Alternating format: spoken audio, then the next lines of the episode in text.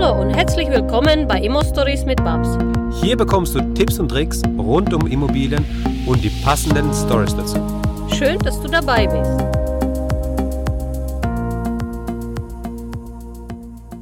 Hallo Uwe. Hallo Maxim. So, wir haben ja ähm, das letzte Mal schon gesagt, dass die Folge eben lang, länger wurde wie geplant.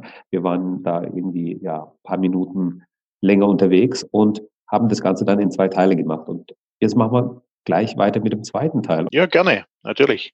Steigen wir da gleich ein. Okay. So, Uwe, jetzt wollte ich dich noch fragen zu den, zu den Zinsen, beziehungsweise zu den, zu den Festschreibungen der Zinsen.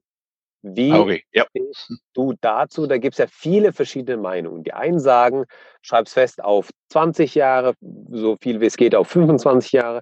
Die anderen sagen, mach's auf 10 Jahre. Dritte sagen, mach's variabel oder auf 5 Jahre höchstens. Ähm, wie ist deine Meinung da dazu? Das ist, glaube ich, noch ein ganz, ganz spannendes Thema, was viele interessiert.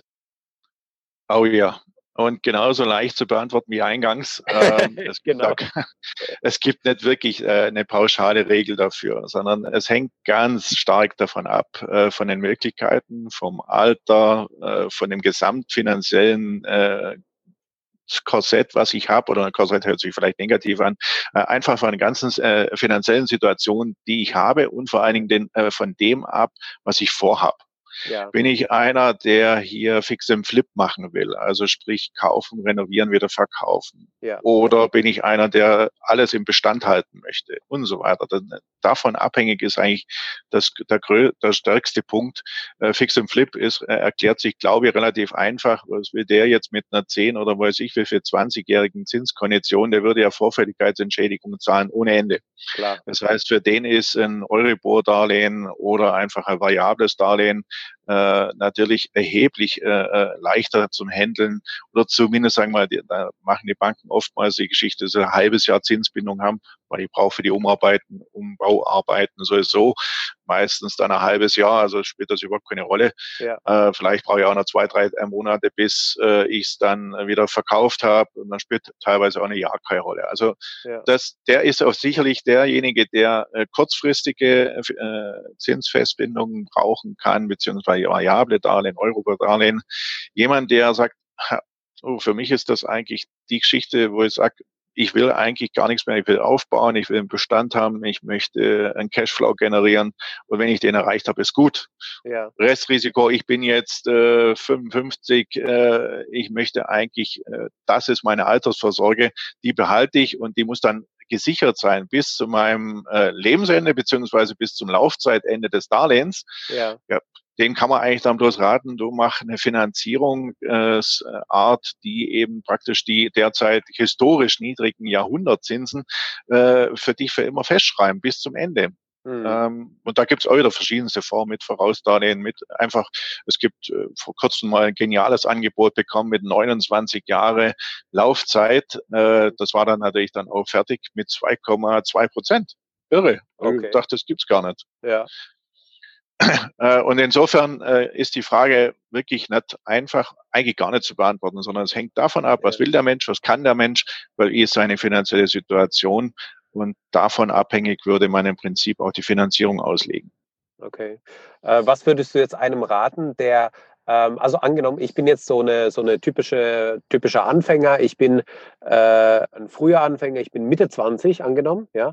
Ähm, ja. Ich habe jetzt meine erste Immobilie in Aussicht, eine kleine ein, ein Zimmer- oder Zwei-Zimmer-Wohnung für in der Größenordnung 80 bis 90.000 Euro kostet die. Und ich will ja. die gerne zu 100 Prozent, also eine 110, äh, eine 100 Prozent Finanzierung haben. Die Nebenkosten zahle ich äh, selber. Ähm, und dann möchte ich gerne noch haben, dass ich die Renovierungskosten finanziere und die ersten drei Monate eine ähm, ja, tilgungsfreie Zeit habe, damit ich eben diese Arbeiten und machen kann und die Wohnung dann genug Zeit habe, um die Wohnung auch vernünftig zu vermieten. Ist sowas machbar? Und was würdest du da empfehlen an Zinsbindung? Also machbar würde ich auf der kurzen Beschreibung hin sagen, auf jeden Fall. Überhaupt keine Frage. Wenn nicht äh, junge Leute tun sich in der Regel so, so viel leichter, weil die einen Zeithorizont haben von bei 25 Jahren, von ganz leicht 30 Jahren und viel länger sollte eine Finanzierung dann eh nicht mehr laufen. Ja. ähm, da tut er sich relativ leicht, warum auch nicht.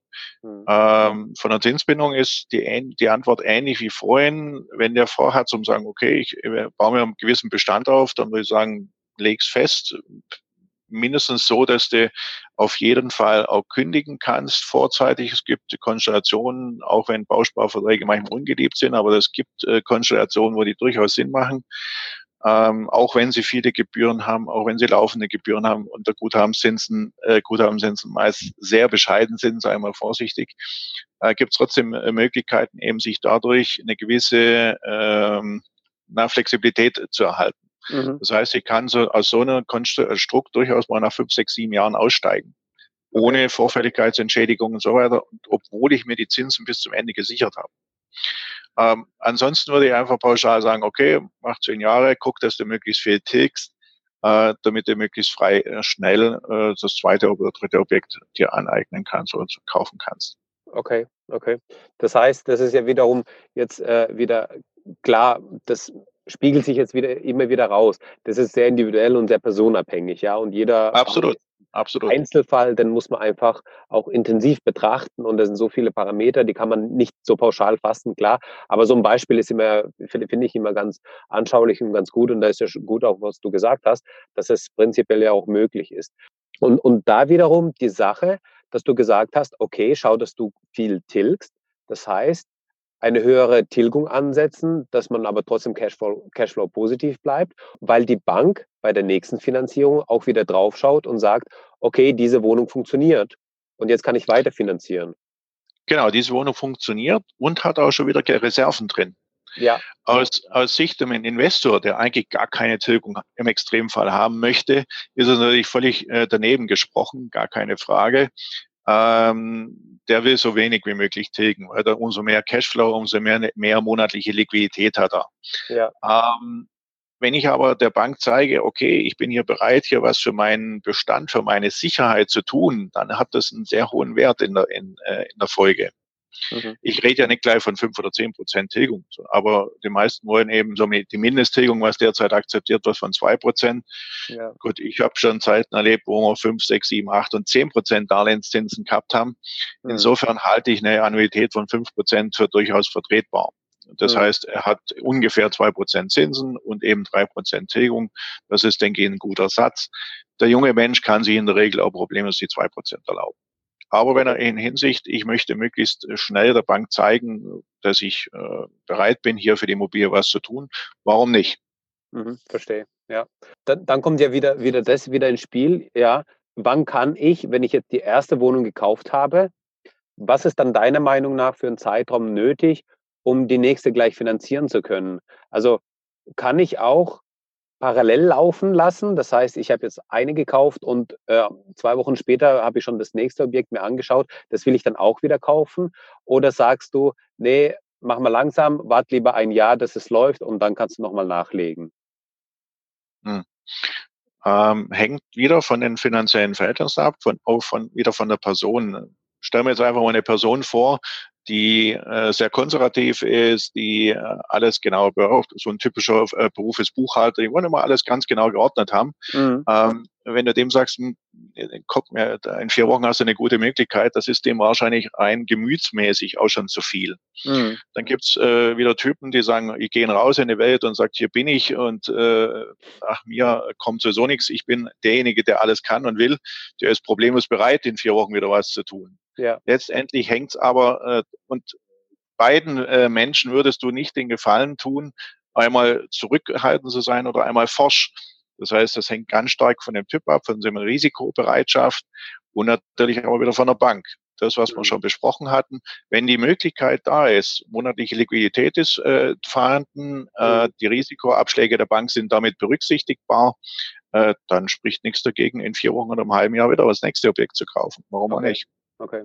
Das ist eben, glaube ich, ganz wichtig jetzt auch für, für ganz viele Anfänger, die sich auch überlegen, wie man wachsen kann oder wie ich überhaupt da reinkomme, an, an viele Objekte komme und ja, so mir meinen Bestand aufbaue. Ähm, was am Anfang natürlich vielleicht so ein bisschen, ja, die, die Liquidität, den Cashflow ein bisschen drückt, sind eben diese drei Prozent Tilgung, von denen du gesprochen hast, ganz klar. Aber auf lange Sicht, auf wenn man jetzt nicht nur den, den Sprint betrachtet, sondern auch den Marathon betrachtet, ist, sind diese drei Prozent Tilgung dann eben wiederum dafür da, dass du halt dann das Objekt, was du jetzt vielleicht nicht im nächsten Monat kaufst, aber in, in zwei, drei Jahren kaufst, dass es dann wieder ganz, ganz positiv von der Bank bewertet wird. Ne? Natürlich wird man sicherlich der ein oder andere widersprechen oder sagt, mehr wie zwei Prozent mache ich nicht, überhaupt keine Frage. Ist ein zweischneidiges Schwert, wenn ich äh, nur in Anführungsstrichen nur zwei Prozent äh, Tilgung habe, erhöhe ich natürlich meinen Cashflow, meine monatliche Liquidität, was bei der Bank auch ein ganz, ganz starkes Argument ist. Habe ich aber auf der anderen Seite äh, ein Objekt, was 90.000, ich nehme jetzt 100.000 einfach als Beispiel, äh, dass man 100.000 gekostet hat und habe das bis auf 50 oder 60.000 entschuldet, hm. dann ist es rein, was ein Investor möchte, eigentlich daneben, weil der ist ja problemlos zufrieden, wenn das auch noch bei 80 oder 90 Prozent ist. Die Bank sieht das immer völlig anders. Die machen ja derzeit Sicherheitsabschläge von 40 und 50 Prozent vom Marktwert. Okay. Ähm, und wenn du dann eben ein, ein, ein, Objekt hast, das eben bis zu 90 Prozent, so quasi Oberkante Unterlippe äh, ja. beliehen ist, dann ist aus Sicht der Bank äh, die, äh, die Freiheit, der finanzielle Raum einfach deutlich geringer, als wenn es eben bei 70 Prozent ist. Hm.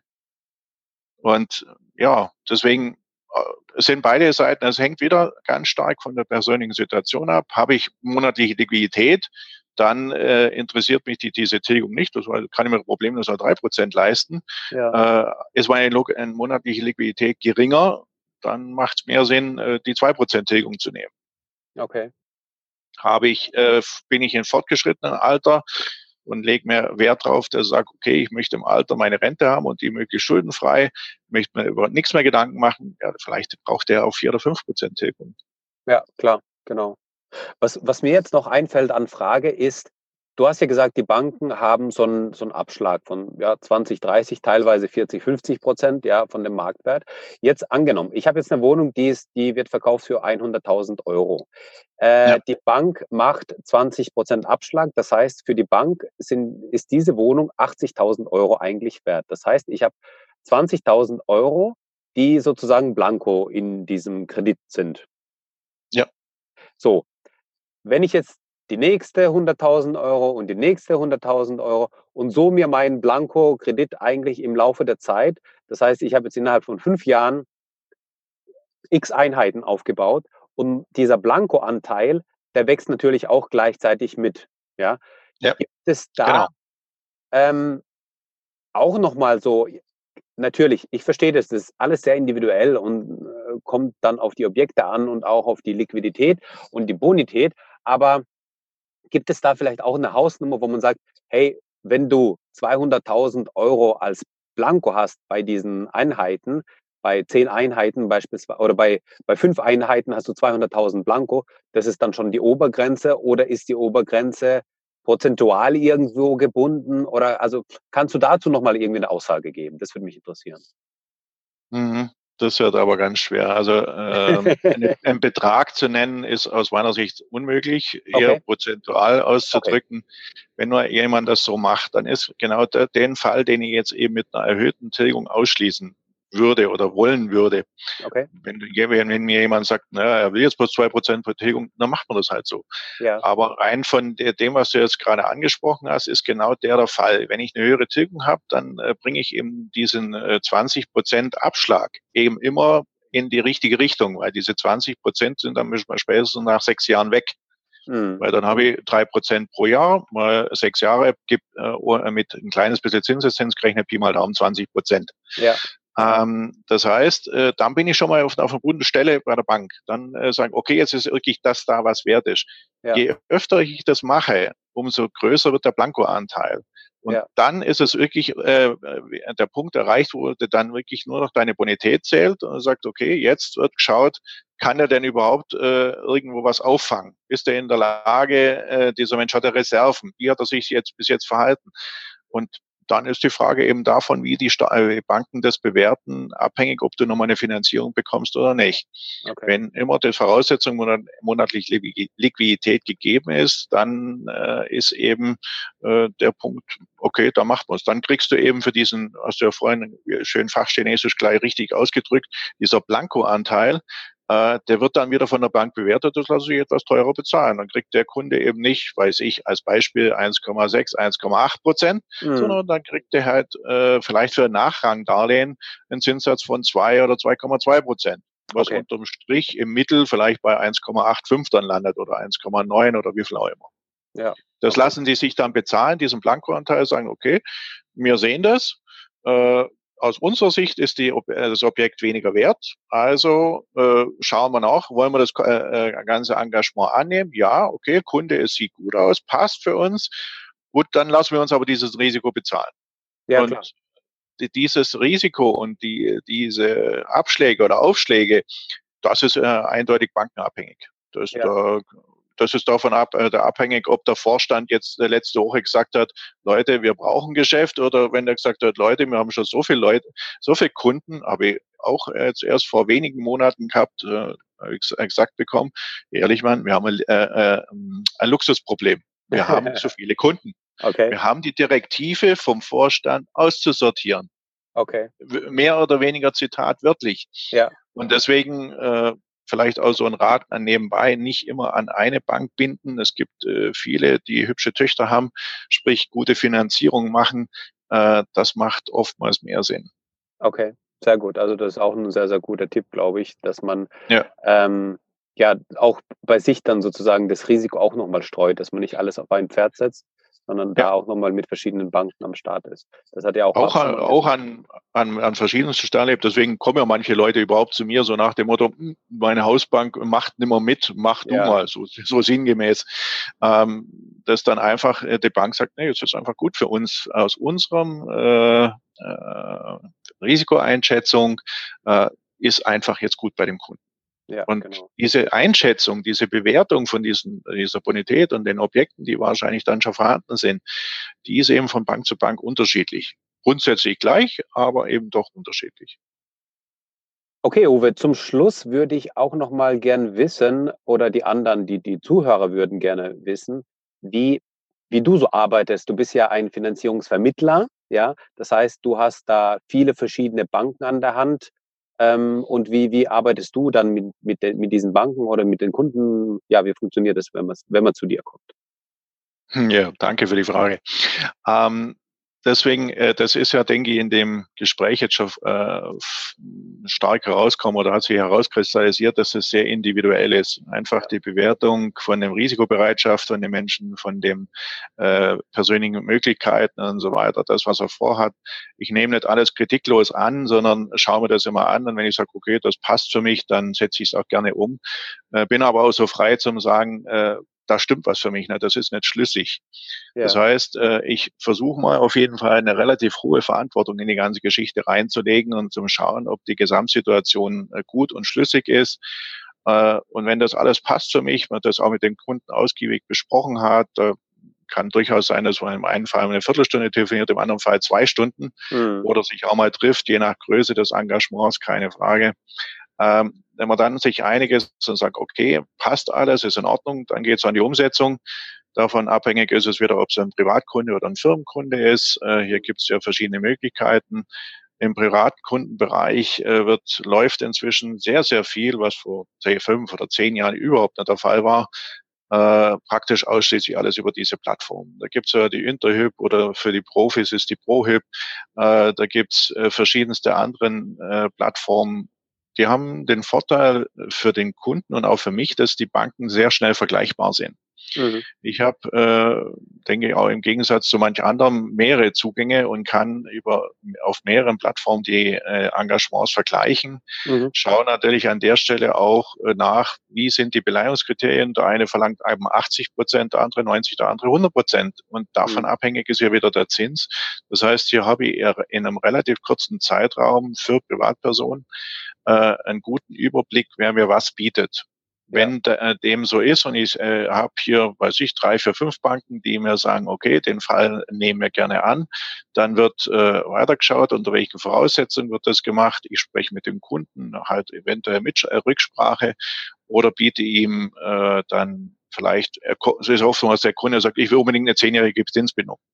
Und äh, dann äh, überlege mir da, macht das Sinn, wenn ich sage, okay, passt für mich, dann äh, setze ich genau das um, was der Kunde mir sagt oder wünscht, keine Frage. Oder ich sage eben, so, zehn Jahre ist gut, aber mhm. aus dem, dem Grund wären fünf Jahre besser oder 20 Jahre oder was auch immer. Und ich habe ja gerade geniale Konditionen von einer Bank, die eben diese Kondition bietet. Mhm. Im Firmenkundenbereich geht es ganz anders, äh, wenn Bauträgerfinanzierung oder Firmenkunden eben kommen, die zum Beispiel über eine GmbH finanzieren, was äh, steuertechnisch gar nicht so verkehrt ist, oftmals abhängig von der Anzahl der, der Objekte äh, dann lande ich auch bei der Bank äh, bei einem ganz anderen Sektor und ich rede mit ganz anderen Leuten. Und hier ist der direkte Kontakt nach wie vor wie vor 10 oder 15 Jahren fast obligatorisch. Das mhm. heißt, äh, man spricht mit den Leuten, die wollen auch die Kunden oftmals sehen. Nicht immer, oftmals kriege ich es, wenn die Kunden es wünschen. Ähm, Im Prinzip das auch so weit, dass sie im Prinzip nur noch zum Unterschrift für einen Darlehensvertrag dorthin gehen müssen mhm. äh, oder im Extremfall das sogar auch per E-Mail zugeschickt bekommen. Okay. Ähm, also hier ist es eine ganz andere Sparte. Hier spricht man auch mit Entscheidungsträgern, die gewöhnt sind, äh, zwei, fünf, zehn, zwanzig und 30 Millionen äh, umzusetzen. Mhm. Deswegen, das Vorgehen ist sicherlich vom Grundsatz immer das gleiche. Ich möchte einfach schauen, äh, passt das Engagement, was ich da umsetze und äh, gerne mit Rat und Tat zur Seite stehen. Äh, schauen, dass ich eben auch mal Möglichkeiten aufzeige, die man nicht unbedingt am Markt findet, wo einem niemand darauf aufmerksam macht. Äh, wie so als kleines Beispiel jetzt vor kurzem äh, ein Kunde einen Eintrag im Abteilung 2 im Grundbuch drin gehabt hat, wo ein Wohnrecht, äh, ein Vorkaufsrecht äh, explizit äh, eingeräumt worden ist. Mhm. Hat irgendwie komischerweise bisher keiner gemerkt, der Kunde auch nicht. Auch der Makler wurde, äh, hat ihm nicht darauf aufmerksam gemacht und ich habe es eben teilweise auch durch Zufall in dem Fall äh, äh gesehen und habe ihn darauf aufmerksam du klär doch bitte mal erstmal das ab, bevor wir mhm. hier weitermachen. Ja. Hat sich dann als nichtig rausgestellt in dem Fall, aber alles okay. gut. Ja, ja. Das sind so Dinge, wo ich sage, okay, da möchte ich mir eigentlich bisher hervorheben, äh, das Mitdenken und äh, Möglichkeiten aufzeigen und äh, letztendlich vielleicht auch Problemlöser zu sein, weil ich habe zwei Ansprüche an mich selber, nur an mich. Das soll nicht irgendwie, ich bin selbstherrlich sein, sondern das sind zwei Ansprüche, die wirklich an mich erheben. Ja. Erstens, es ist, ist ein Fall lösbar, dann finde ich die Lösung am Markt. Oder wenn was normal lösbar ist, dann finde ich die beste Kondition am Markt oder die beste Möglichkeit. Das mhm. sind so die Dinge, wo ich äh, für mich als Anspruch äh, stelle. Und das versuche ich bestmöglichst umzusetzen. Ja, sehr gut. Also das äh, merkt man ja bei dir auch schon in dem Gespräch, dass du da, was das angeht, das ist eben das, genauso wie du gesagt hast. Du denkst einfach mit und du denkst auch mal weiter und du überlegst auch mal im Sinne des Kunden, wie man da zusammenkommt. Ne? Genau. Ja, genau. Das ist, das ist super. Und ähm, du bist, also du bist dann auch frei auf dem Markt tätig, du hast, du bist an keine Bank gebunden und du wirst mit einem Honorar bezahlt oder ist es dann auch alles äh, mit den Banken dann sozusagen inkludiert? Zu 80, 90 Prozent bekomme ich das Geld von den Banken im Privatbereich sowieso äh, frei. Ja, natürlich absolut äh, über die äh, verschiedenen Plattformen. Ich weiß nicht, ich habe so eine Dinge nachzählt, man kann es gar nicht nachzählen. Es sind auf jeden Fall mehrere hundert Banken, ja. die ich sofort äh, äh, da äh, bei mir am Bildschirm habe. Und äh, beim Firmenkundenbereich ist es ein bisschen individueller. Hier kommt es ziemlich stark auf den persönlichen Kontakt ab. Hier habe aber sicherlich ein Dutzend wirklich guter äh, Banker und die sind nicht wirklich reich gesät. Mhm. Äh, jetzt ist mir leider vor kurzem erst einer abhandengekommen, weil der das Institut gewechselt hat. Mhm. Äh, schmerzlich, schmerzlich, weil der war ein super Mensch, äh, zuverlässig, äh, schnell und so weiter. Mhm. Ähm, diese Leute, die muss man hegen und pflegen. Ja. Die muss auch ich gut versorgen. Und insofern ist es im Prinzip völlige Unabhängigkeit überhaupt keine Frage. Das also, da lege ich ganz großen Wert drauf. Ich möchte mich nicht binden lassen. Und äh, der Markt bietet so viele Möglichkeiten, äh, dass man die eben auch bestmöglichst nutzen kann. Super. Ähm, wir packen alle deine Kontaktdaten, wie man, also deine E-Mail-Adresse und deine, deine Kontaktdaten an sich, packen wir in die Shownotes rein, dass wenn jemand jetzt äh, Lust hat, mit dir eine Finanzierung zu machen, dass er sich dann auch bei dir gern melden kann. Und wenn du, wenn du, Uwe, Lust hast, äh, mir hat es jetzt echt Spaß gemacht mit dir und wenn du Lust hast, können wir das gerne mal wiederholen, weil wenn die Zuhörer nochmal irgendwie eine explizite Frage haben an einen Finanzierungsexperten, dass wir diese Frage auch mal aufnehmen und dann äh, auch uns mal darüber unterhalten. Ja, klar, können wir gerne machen. Super. Und wenn, wenn du dann eine Frage hast, dann stell sie gerne an babs.immostories.de oder schreib es auch gern an mich in diesem Falle, an max.immostories.de und dann werden wir diese Frage ja, in einer nächsten Folge vielleicht dann mit dem Uwe auch schon ja, beantworten und uns mal darüber unterhalten. Das würde mich freuen. Ja, Uwe, ich danke dir an dieser Stelle für deine Zeit und äh, dass du uns hier mit deinem Fachwissen weitergeholfen hast und wünsche dir noch einen schönen Tag. Ja, vielen Dank, Maxim. Hat mich auch sehr gefreut, war sehr angenehm. Gern. Mach's gut. Ciao, ciao. Ja, ja, tschüss, Maxim. Danke, dass du uns zugehört hast. Wenn du eine Frage hast, dann schreib diese gerne mit einer Bewertung bei iTunes.